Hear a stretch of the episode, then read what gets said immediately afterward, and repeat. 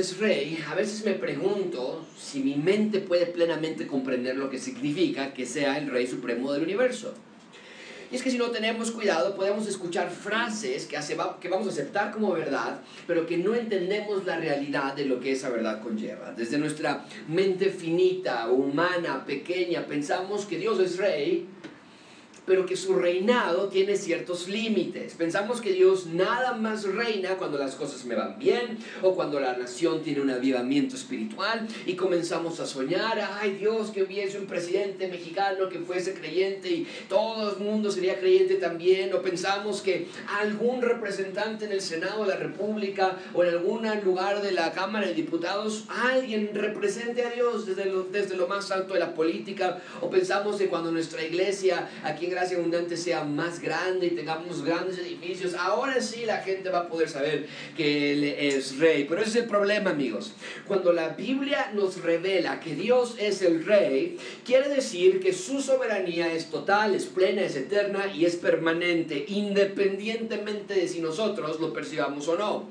Dios era el mismo rey cuando Adán y Eva cayeron y sigue siendo el mismo rey cuando, Dios, cuando Adán y Eva fueron expulsados del jardín del Edén. Dios fue el mismo rey cuando David conquistó Jerusalén y la gente estaba feliz por todo lo que estaba pasando. Y también era el mismo rey cuando fue capturado por los asirios, asirios los israelitas, gracias a su desobediencia.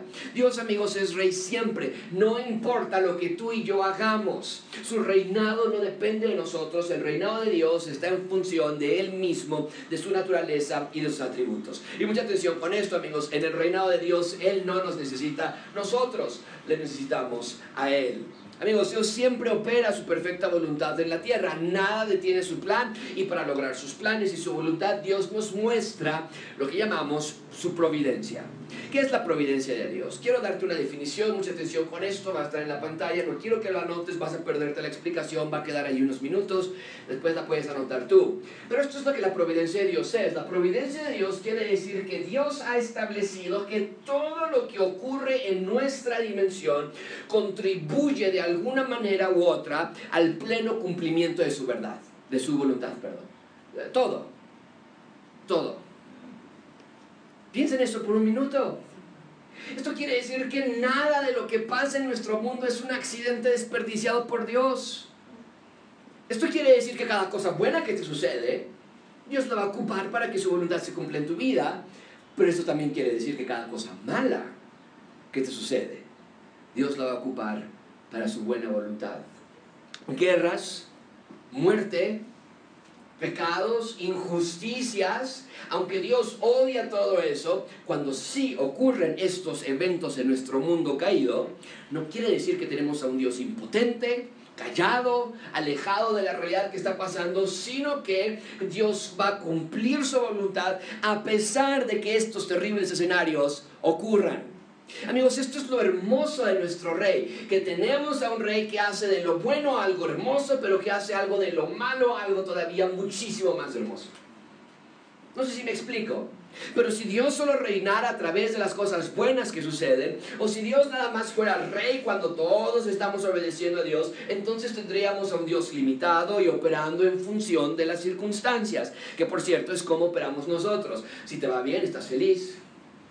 Si tienes dinero, tenemos más holgura. Si tenemos a nuestra familia bien, nos sentimos gozosos. Si tenemos trabajo, que decimos gracias a Dios. Ah, pero si alguna de esas circunstancias cambian, ahí sí batallamos como seres humanos para regular nuestras emociones y nuestra mente. Pero Dios no es así. Dios cumple sus propósitos eternos en cualquier circunstancia. ¿Por qué? Esto es lo hermoso también. Porque amigos, esto es algo que vamos a ir aprendiendo y, y en 15 días voy a ocupar una ilustración súper, súper importante que, que creo que les va a ayudar a entender lo que estamos viendo aquí.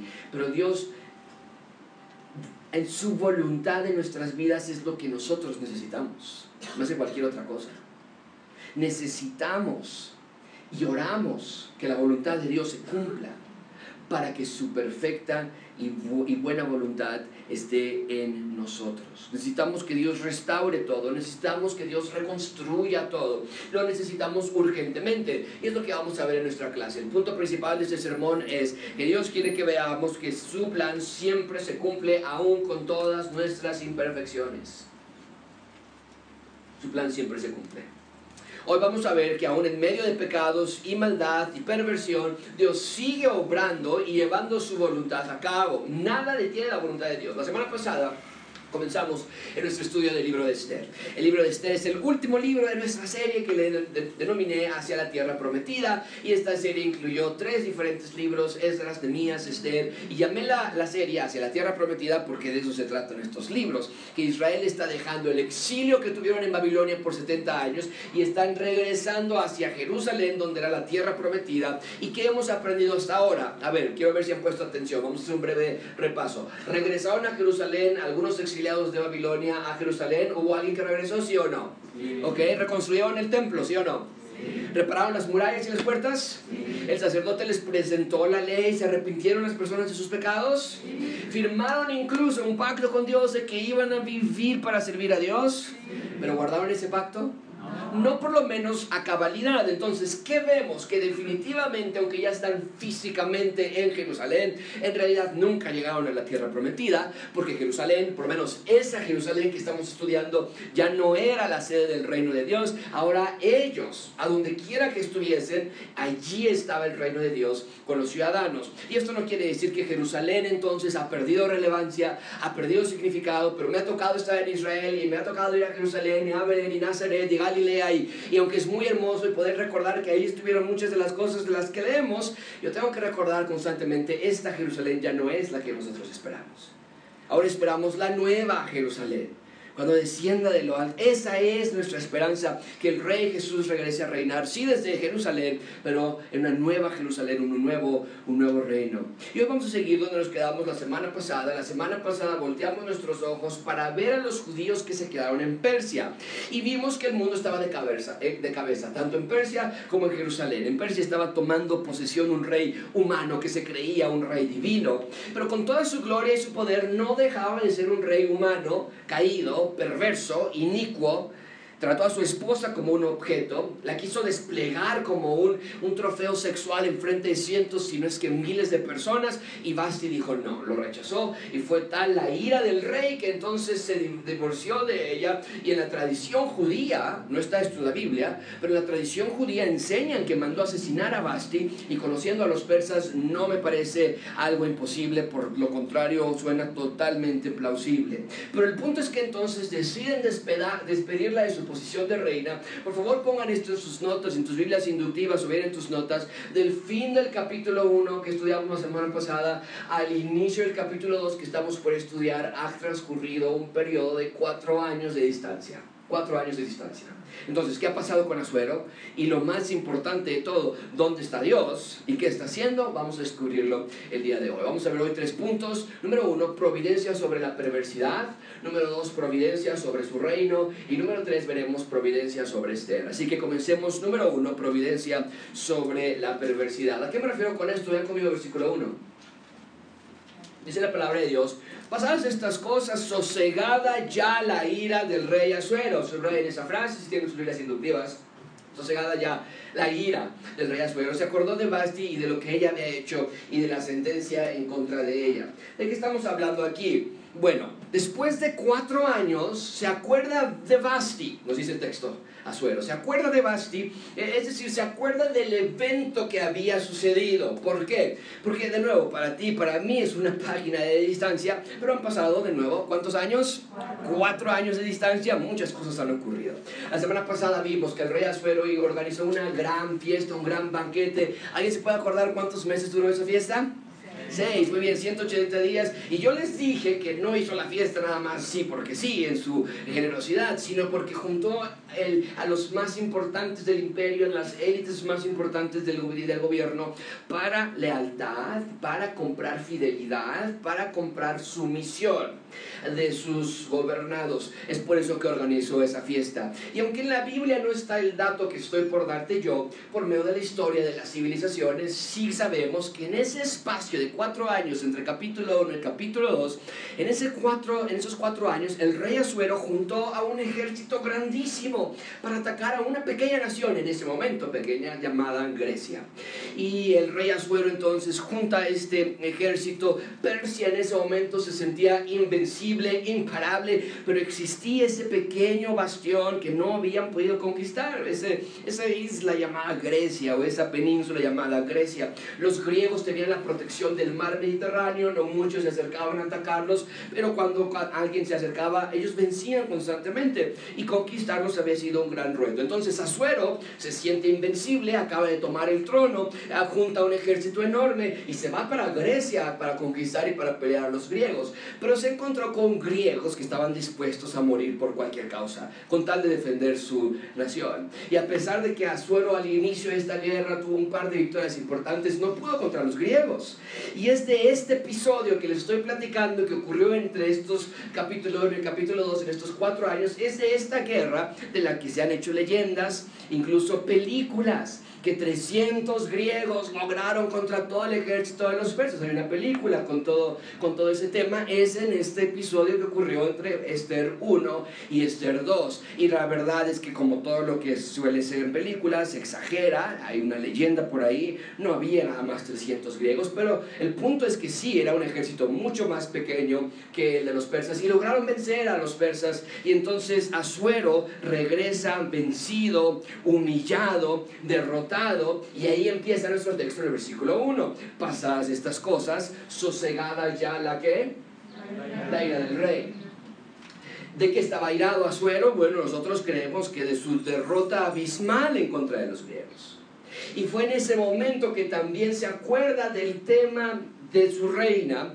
Y entonces eso le pone todavía más molesto porque recuerden que este terrible hombre ocupaba a las mujeres como un objeto para su gratificación. Y entonces se acuerda de este tema pero quiero que comiencen a ver algo ya. A partir de este momento y a lo largo del libro de Esther vamos a ver aparentes casualidades aparentes coincidencias porque nuestro versículo nos dice que pasadas estas cosas se acordó qué, qué barbaridad diríamos nosotros Qué suerte que se acordó. ¿Qué hubiera pasado si se hubiese olvidado de este tema? ¿Qué hubiese pasado con la historia de Jesús si Azuero no se hubiese acordado de lo que había pasado con Basti? Entonces quiero que abran sus ojos espirituales, no nada más los físicos que están leyendo ustedes, este capítulo 2, versículo 1, sino que abran sus ojos espirituales para que ustedes puedan ver que nada de lo que estamos leyendo es coincidencia, sino que todo es orquestado por Dios para el cumplimiento de qué? De sus planes. Amigos, quiero que descansen ustedes en la soberanía de Dios. No somos robots, no somos títeres, pero dentro de nuestra libertad individual que Dios nos ha otorgado, sí podemos descansar en saber de que nada de lo que te pasa es una coincidencia, nada sale del plan de Dios. Entonces, el punto es que Azuero se acuerda del tema y vean qué le aconsejan los que mejor conocían a este hombre, versículo 2. Y dijeron los criados del rey, sus cortesanos, busquen para el rey que... O sea, para que se tranquilice este hombre, sus más allegados le dicen, busquen a mujeres y ponga el rey. Personas en todas las provincias de su reino de, que lleven a todas las jóvenes vírgenes de buen parecer de Susa residencia a, Susa residencia real a la casa de las mujeres al cuidado de Gai eunuco del rey guarda las mujeres y que se les den atavíos y la doncella que agrade los ojos del rey pues que reina en lugar de Basti esto agradó a los ojos del rey y lo hizo. Así diríamos nosotros ¿qué estamos leyendo? Este hombre perverso muestra su corazón lleno de lujuria y lleno de lascivia y sus consejeros bien que conocían a su jefe porque le ofrecen poder sobre todas las mujeres del reino, planean secuestrar. Ese es el punto. Planean secuestrar a las jóvenes más hermosas del reino para que sean las esclavas de Azuero. Y que la que más le gustara le ofrecen todavía esa cláusula al rey pues que se quedara como reina de Persia. Esto se llama prostitución. Esto se llama tráfico de humanos. Esto se llama maldad y perversidad total. De nuevo, quiero que vean el panorama amplio de nuestra historia, ¿ok? Porque entonces, ¿dónde estamos aquí? ¿Dónde está Dios? Podríamos decir, la historia de la Biblia, mucha atención aquí, es, toda la Biblia, la historia es que Dios va a instalar su reino en la tierra y nosotros debemos ser sus ciudadanos. De eso se trata la Biblia. Y lo pongo en este cuadro porque cuando yo preparo mis clases y trato de mentalmente cómo me lo puedo imaginar y trato de ponerlo de la mejor manera y no, no es la mejor manera, yo lo sé, pero eh, trato de hacerlo así para que ustedes puedan ver a qué estamos viendo en la Biblia. Así era al inicio, en el jardín del Edén estaba el reino, el rey, sus ciudadanos. Había paz, había prosperidad, había comunión con Dios. El jardín, por cierto, también funcionaba como templo, porque dijimos que el templo es el lugar de punto de reunión de Dios con quién? Con los hombres. Entonces no era el jardín del Edén. Pero la Biblia claramente nos demuestra qué pasa cuando nosotros queremos crear nuestro propio reino como Israel y Persia. Israel dijo, no queremos, en 1 Samuel, no queremos a Dios como nuestro rey, queremos reyes como los de otras naciones. ¿Qué pasa cuando entonces hacemos nuestros propios reinos? Lo pueden ver en esos círculos de abajo, desobediencia, perversidad, dolor, perdición. Aquí estamos leyendo Esther. Entonces no podemos preguntar, ¿y Dios dónde está? cuando fuimos nosotros los que decidimos caer a este espacio. Ahora, eh, nosotros vemos que la Biblia se desenvuelve alrededor de todo esto. Génesis hasta Malaquías, aquí tenemos el Antiguo Testamento. Dame un libro de la Biblia y yo te voy a decir en qué parte de esta historia estamos. Levítico estamos en esta parte donde apenas perdieron el reino, estamos en jueces, estamos por aquí en medio, estamos en Esther, estamos hasta aquí. Es una secuencia en la historia de la Biblia. Perdimos el reino de Edén. Pero desde Génesis ahora Dios nos ha dado una esperanza. Y lo pongo así en este otro cuadro. Ahora nosotros, junto con Israel, aquí estamos nosotros, Israel, Persia, tenemos desobediencia, perversidad, maldad, dolor, muerte, todo lo que ocurre a nuestro alrededor. Y ahora nosotros estamos viendo de regreso hacia un nuevo reino, una nueva Jerusalén, donde habrá de nuevo, como era el inicio, un rey, un reino y sus ciudadanos. Eso se trata la Biblia, de que perdimos el reino creamos nuestro propio reino y Dios está trayendo su reino de nuevo a la tierra. Eso es el Evangelio. Y yo doy gracias a Dios, amigos, de que no nos dejó a la deriva de hombres como Azuero, pervertidos, ajenos de Dios, ignorantes del rey, sino que vio la terrible condición de la humanidad y nos amó en él desde antes de la fundación del mundo para darnos a su Hijo como rey. Es lo que estamos estudiando esta mañana. Bien ilustra la terrible condición de la humanidad hay injusticia. Y aún hasta nuestros días. Vamos a estar en Guerrero Primero Dios la próxima semana y vamos a llegar a las aldeas, a las comunidades donde siguen vendiendo a las niñas por dotes. Nuestros días todavía sigue ocurriendo esto de Esther. Hay maldad, hay perversión, hay lágrimas, hay dolor. Y nunca voy a olvidar, estaba yo en el, eh, no me acuerdo cómo le llaman, no es pecero, pero es una, es una pick-up y te subes tú, porque ahí no hay peceros, pero te subes y te sientas en la, en la, en la, en la plancha del pick-up. Y estaba una señora platicando con otra señora y decía, ¿qué crees? Ya se van a llevar a mi hija, pero yo no quiero. Pero nos están ofreciendo 50 mil pesos y ni modo. Si yo estaba escuchando y decía, no puedo creerlo, esto está increíble. Amigos, las niñas no tendrían que ser abusadas como objetos.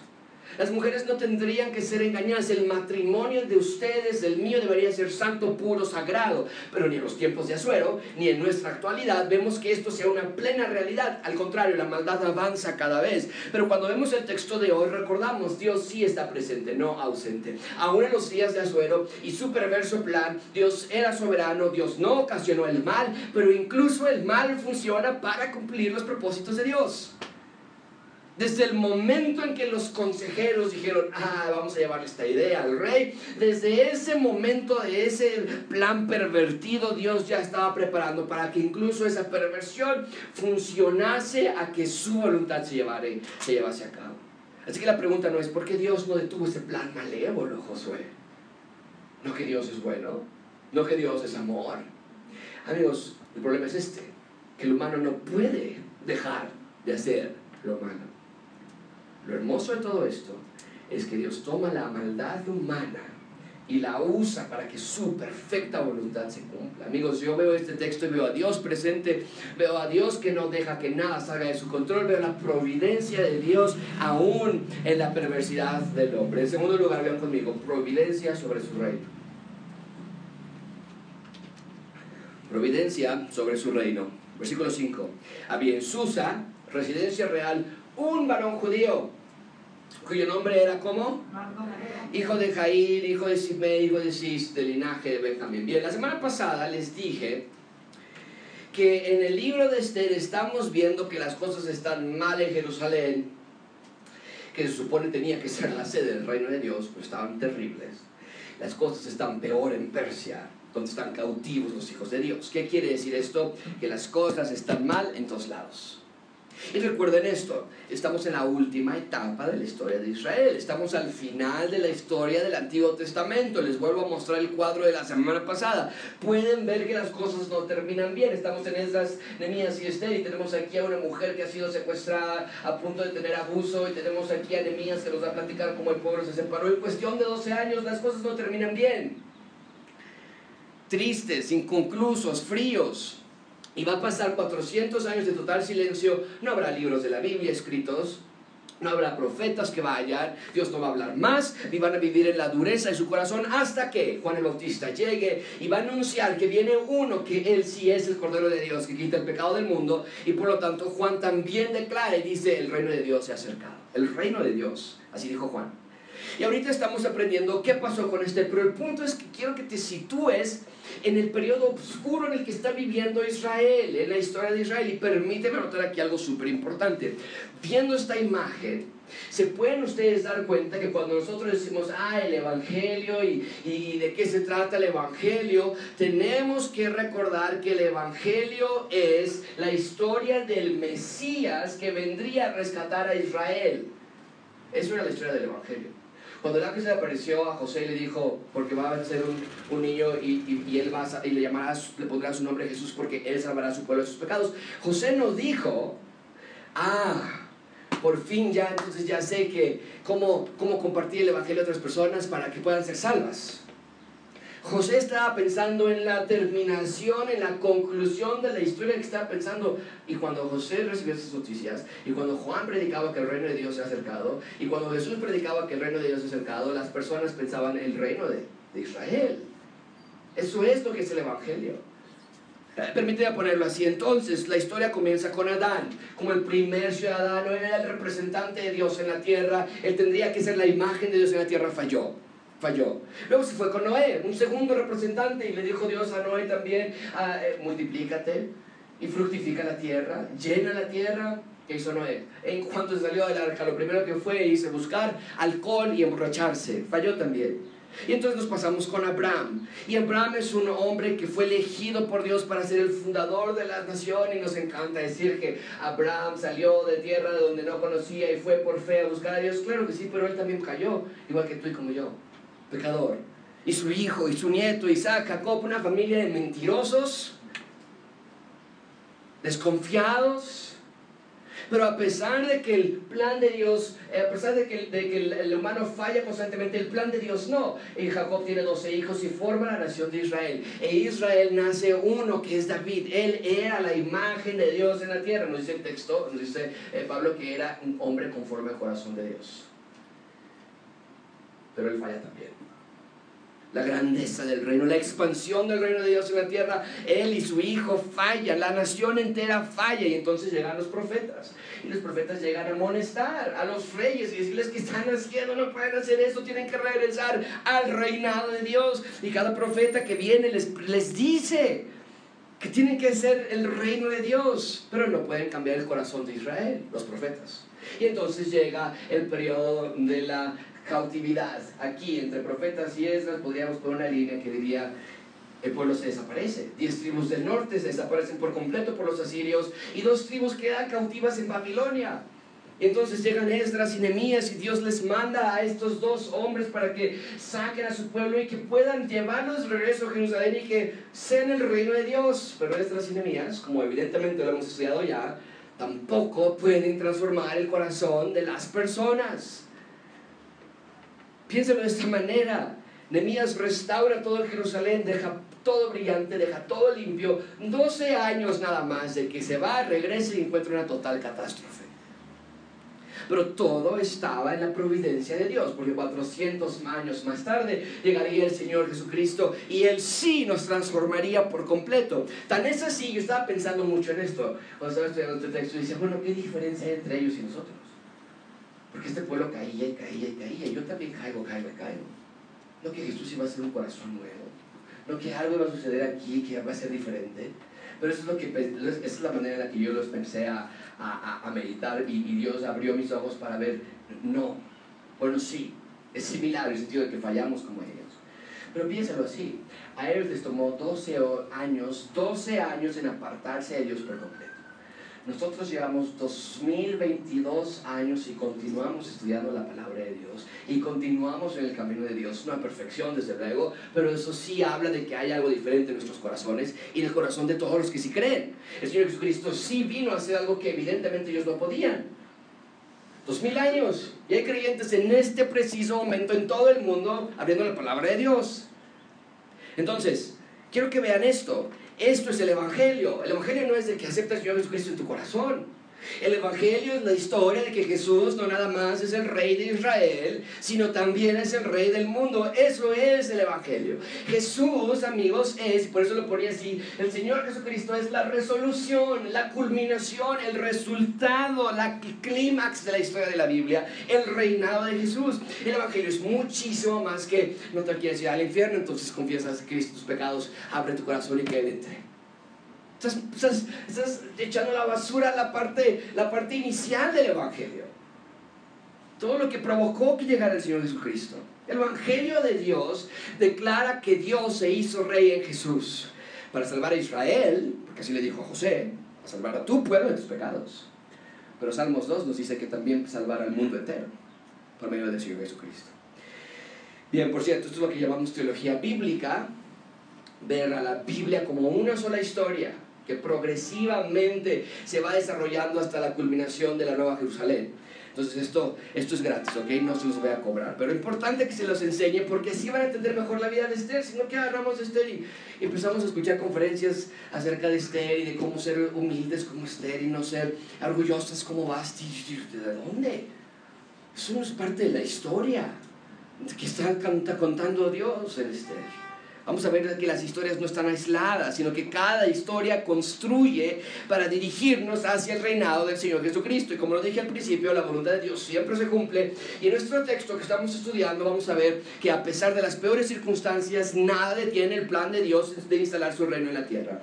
Y en nuestro texto vemos que hay muchísima oposición, los judíos se rebelan constantemente, los persas son pervertidos, son crueles, parecería que el reino de Dios no se va a instalar en la tierra. Pero a partir del versículo 5 vamos a ver una serie de coincidencias que obviamente no son coincidencias, es la providencia de Dios obrando en cada detalle, aún en las terribles condiciones de este momento. Y todo para que su reino llegue a la tierra. Vean conmigo versículo 5. Había en Susa residencia, ¿qué dice? ¡Wow! ¡Qué coincidencia! Había un varón judío en la residencia real, la Casa Blanca, o Los Pinos, o bien hoy día Palacio Nacional, ¿no?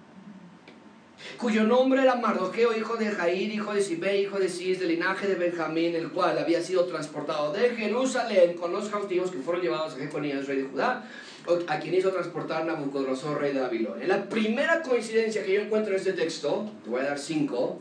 Número uno, que había un judío en Susa. Y que aparte trabajaba en el palacio real. No era cualquier hombre, era un hombre judío. Y el texto nos dice que su bisabuelo se llamaba Cis. Y Cis resulta que fue uno de los originales que se llevaron cautivos cuando Babilonia los cayeron a manos de Babilonia, su bisabuelo. Y pues ahí su bisabuelo llegó y su bisabuelo totalmente seguramente él decía, ¿por qué me pasa esto? ¿Por qué a mí Dios? ¿Dónde está? Podemos ver la mano de Dios aún en la vida de su bisabuelo Cis. Pero entonces su bisnieto se llamaba, se llama eh, este, Mardoqueo, y resulta que de manera fortuita estaba en la capital del reino durante el reinado de Asuero. y casualmente era del linaje de Benjamín. Amigos, pueden ver la providencia de Dios, tal vez no de todo en este momento, pero espero que ustedes ya se hayan adelantado a leer lo que va a pasar en los siguientes capítulos de Esther y vamos nosotros a estudiar que todas estas coincidencias no fueron coincidencias, sino la providencia de Dios para llevar a cabo su voluntad de instalar su reino en la tierra. ¿Qué otras coincidencias encontramos? Ven conmigo versículo 7. Y había criado este Mardoqueo a Adasa, ese es el nombre de Esther, el nombre judío, pero en, el persa es el nombre Esther. Ah, perdón, eh, al revés, Adasa es el nombre eh, persa, pero el nombre es Esther, hija de su tío, porque era huérfana. Y la joven era de hermosa figura y de buen parecer. Cuando su padre y madre murieron, Mardoqueo la adoptó como hija suya. Coincidencia número dos, yo veo aquí que había una huérfana. Resulta que Esther es huérfana y que su primo Mardoqueo la adoptó como su hija y para Esther, amigos, como para ti lo sería, una verdadera tragedia que una niña, sus dos padres se le murieron. ¿Qué diríamos tú y yo? ¿Por qué Dios permites esto? Mira, no estamos en mi tierra, no estamos en mi nación, no tengo papás, Dios no existe. No, no, es, no, es, mucho el argumento de, las personas que no creen en Dios. Si Dios existiese, nada de esto malo permitiría. Este pudo haber pensado eso también. Pero en la, en la providencia de Dios, de nuevo, Él toma tragedias y las convierte en maravillas. Y resulta que Mardoqueo la adoptó. Probablemente nadie pensó mucho al respecto, pero ese es el problema. Tú olvidas que Dios siempre está obrando en tu vida.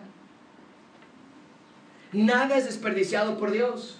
Si se te fue el pecero que siempre tomas, es la providencia de Dios. Bueno, eh, no vamos a echar la culpa cuando es nuestra culpa. Te despertaste a las, a las 9 de la mañana y se te fue el pecero, pues obviamente, ¿no? Pero estamos hablando de cosas providenciales. Nada es desperdiciado por Dios. Amigos, cuando los padres de Esther murieron, seguramente un psicólogo le pudo haber dicho Esther no tiene futuro. No, una base una joven depresiva, una joven con ataques de pánico, ataques de ansiedad, insegura de sí misma. Si figura paterna, si figura materna, está destinada a morir. Es más, podríamos pensar que Dios, ¿no ves el dolor de esa niña? ¿Qué te pasa? ¿Por qué a ella? ¿Qué no se supone que eres un buen Dios? Pero qué ciegos somos, ¿no es cierto? Es precisamente porque Dios es un buen Dios que a pesar de las circunstancias que estaba atravesando Esther, la providencia de Dios continúa bañándola y abrazándola Amigos, la providencia de Dios no tiene límites. ¿Qué otras coincidencias encontramos? Vamos a ver, versículo 8. Sucedió, fíjense nada más cómo el autor de Esther capítulo 2 nos quiere que hagamos esto, que nada, esto es suerte. Sucedió pues que cuando se divulgó el mandamiento y decreto del rey, habían reunido a muchas doncellas, estas jovencitas que iban a ser ocupadas para esclavizar, esclavizadas como para, para Azuero.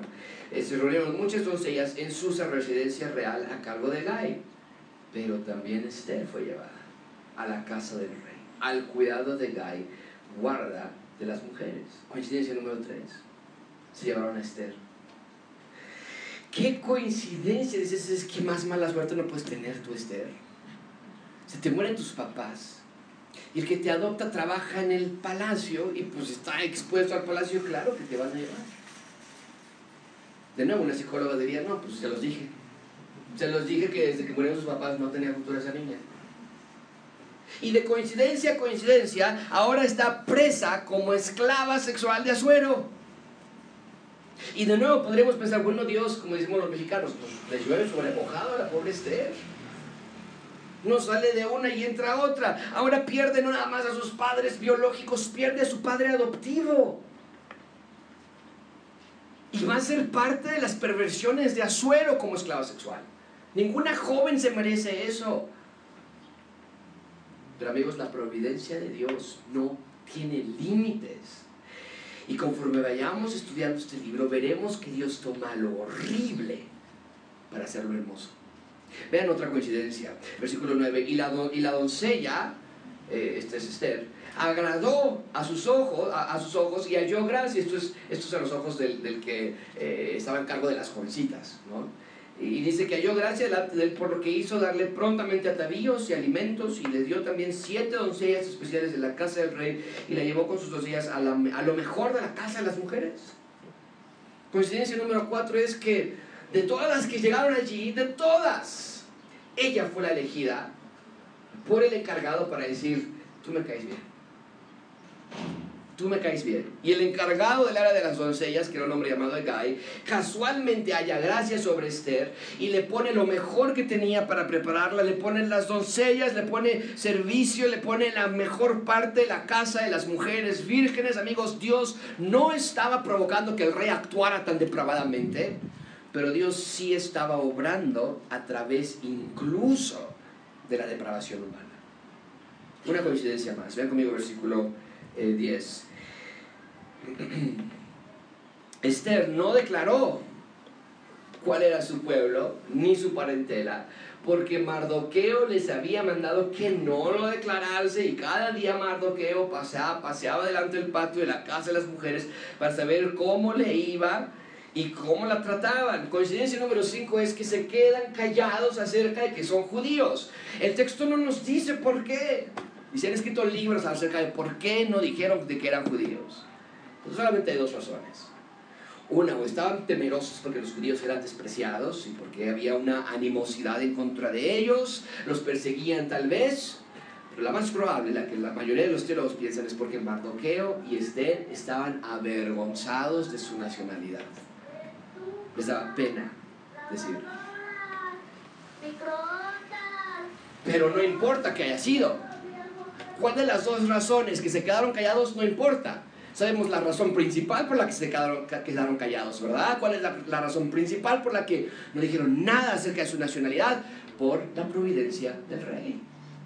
Así Dios lo permitió. Y haya sido por vergüenza y decir, no, qué pena, se van a burlar de nosotros, o haya sido por, no, qué miedo, nos van a agarrar, no importa. Dios ocupó eso para su providencia. Y conforme vaya pasando el tiempo, vamos a ver que Dios ocupó estas, este silencio para llevar a cabo su voluntad. Amigos, permítanme ponerlo así. Dios es rey aún sobre el pecado. Dios es rey aún sobre el pecado. Ven conmigo versículo 10, eh, perdón, versículo 12. Dice la palabra de Dios, y cuando llegaba el tiempo de cada una de las doncellas para venir al rey Azuero, vean lo que hacía este hombre perverso después de haber estado 12 meses conforme la ley acerca de las mujeres, o sea, antes de presentarte con el rey, tendrías que estar 12 meses preparándote, eh, pues así se cumplía el tiempo de sus atavíos, esto es 6 meses con óleo de mirra y 6 meses con perfumes aromáticos y aceites de mujeres. Entonces, ya después de toda esa preparación, la doncella venía hacia el rey.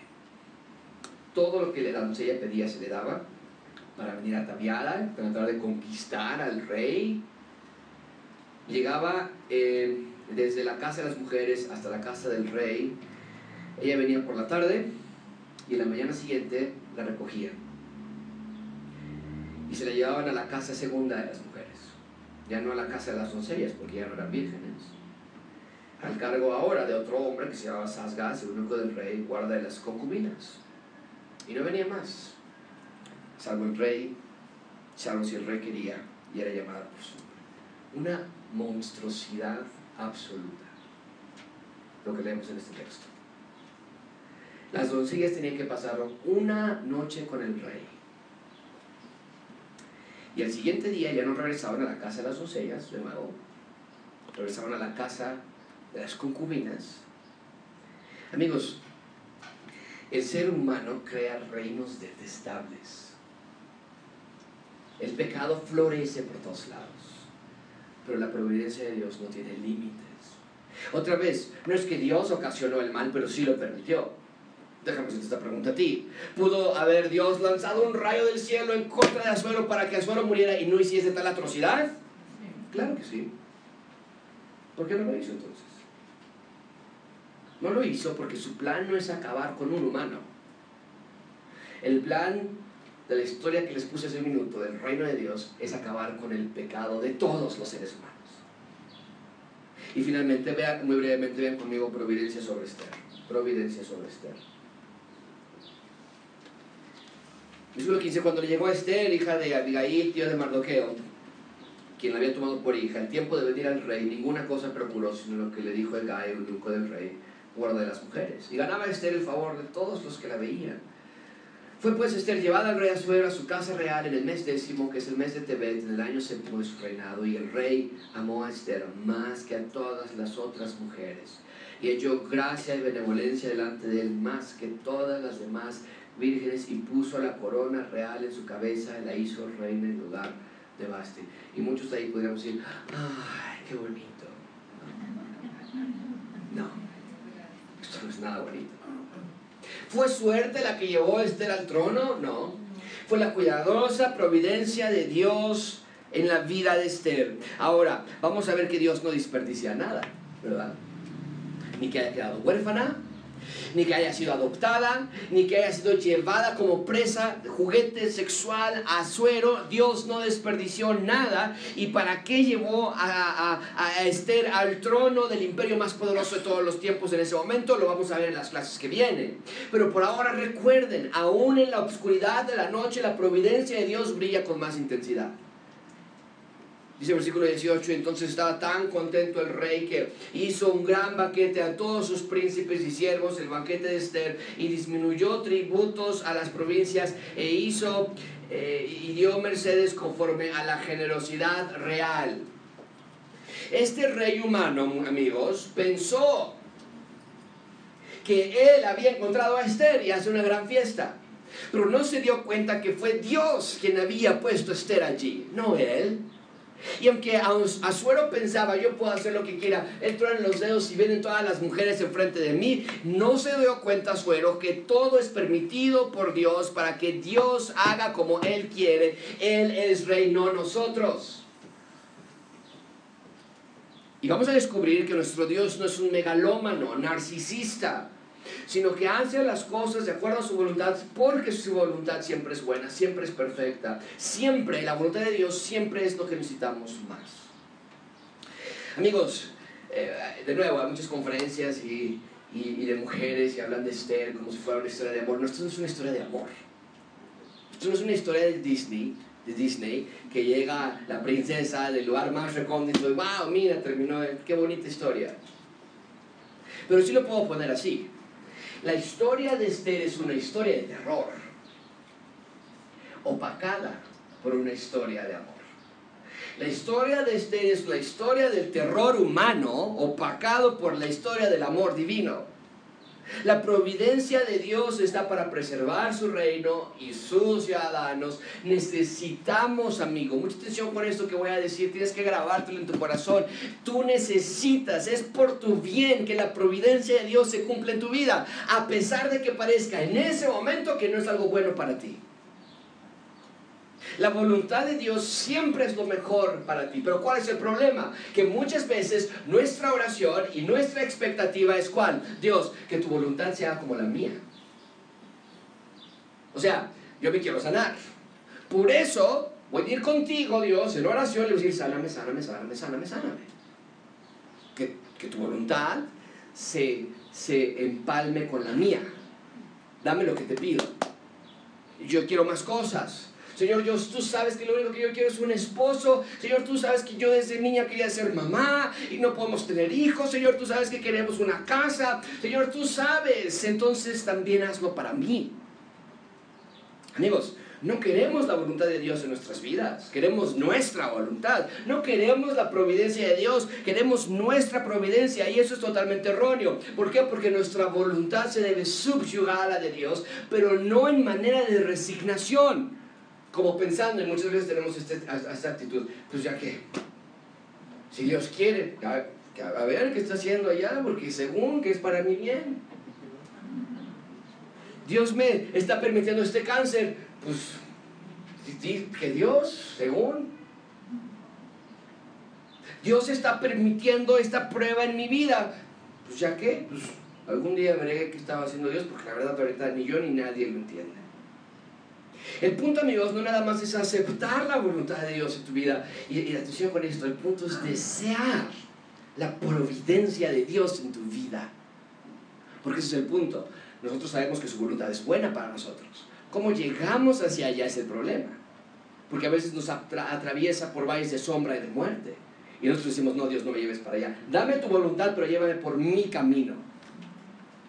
¿Qué necesitamos en nuestras vidas, amigos? Someternos a la voluntad de Dios en, sus, en nuestras vidas, pero desear la providencia de Dios en nuestras vidas también. Si esta es la manera, Señor, entonces yo lo quiero así. Aun cuando sea un dolor temporal en ese momento. ¿Por qué? Porque así Jesús Cristo nos enseñó a orar, ¿no es cierto? Nos dijo, ustedes van a orar así, Padre nuestro que estás en los cielos, santificado sea tu nombre, venga tu reino, hágase qué? Tu voluntad. Como en el cielo, así también aquí. Esa debe ser nuestra oración. Pero no lo es muchas veces. Es más, a veces hasta nos frustramos de la voluntad de Dios. Pero debemos aprender que la voluntad de Dios siempre se cumple a través de su providencia. Has intentado obtener un trabajo y tú dices que ya lo pedí, ya lo pedí, yo me preparé mejor que todas las otras personas y no me lo dan a mí. ¿Por qué? Es por la providencia de Dios. Pero muchas veces, ¿qué haces? Ah, pues, ah, dices que no Dios, vas a ver, ¿quién puede más? Tengo un contacto y tengo un amigo y me voy a meter y se meten. Y adentro del trabajo se dan cuenta que no era lo que esperaba. Quisiste hacerlo a tu manera. No te has casado y que dicen, ay Dios, que según no quiere, pues vas a ver que consigo esposo, consigo esposo, ¿no? Esposo.com, esposorápido.com, ¿no? No te puedes sanar de alguna enfermedad y estás ya hasta con el, el, el, el mago y que te están echando ahí cosas porque me va, de que me sano, me sano. A veces tenemos esa actitud. Ah, ¿cómo que no? claro que voy a obtener lo que yo quiero, a pesar de que es tan obvio que no es lo que Dios quiere, por lo menos en este momento. Amigo, amiga, no hagas las cosas a tu modo. Cada cosa que pasa en tu vida es la providencia de Dios en acción. Tal vez no lo puedas ver en este momento. Pero Dios nunca desperdicia nada en tu vida. Todo está bajo su providencia. No intentes hacer tu vida lejos de la providencia de Dios. Ahí solamente vas a encontrar dolor, lágrimas y frustración. Vamos a orar, ¿cierto? Vamos a orar.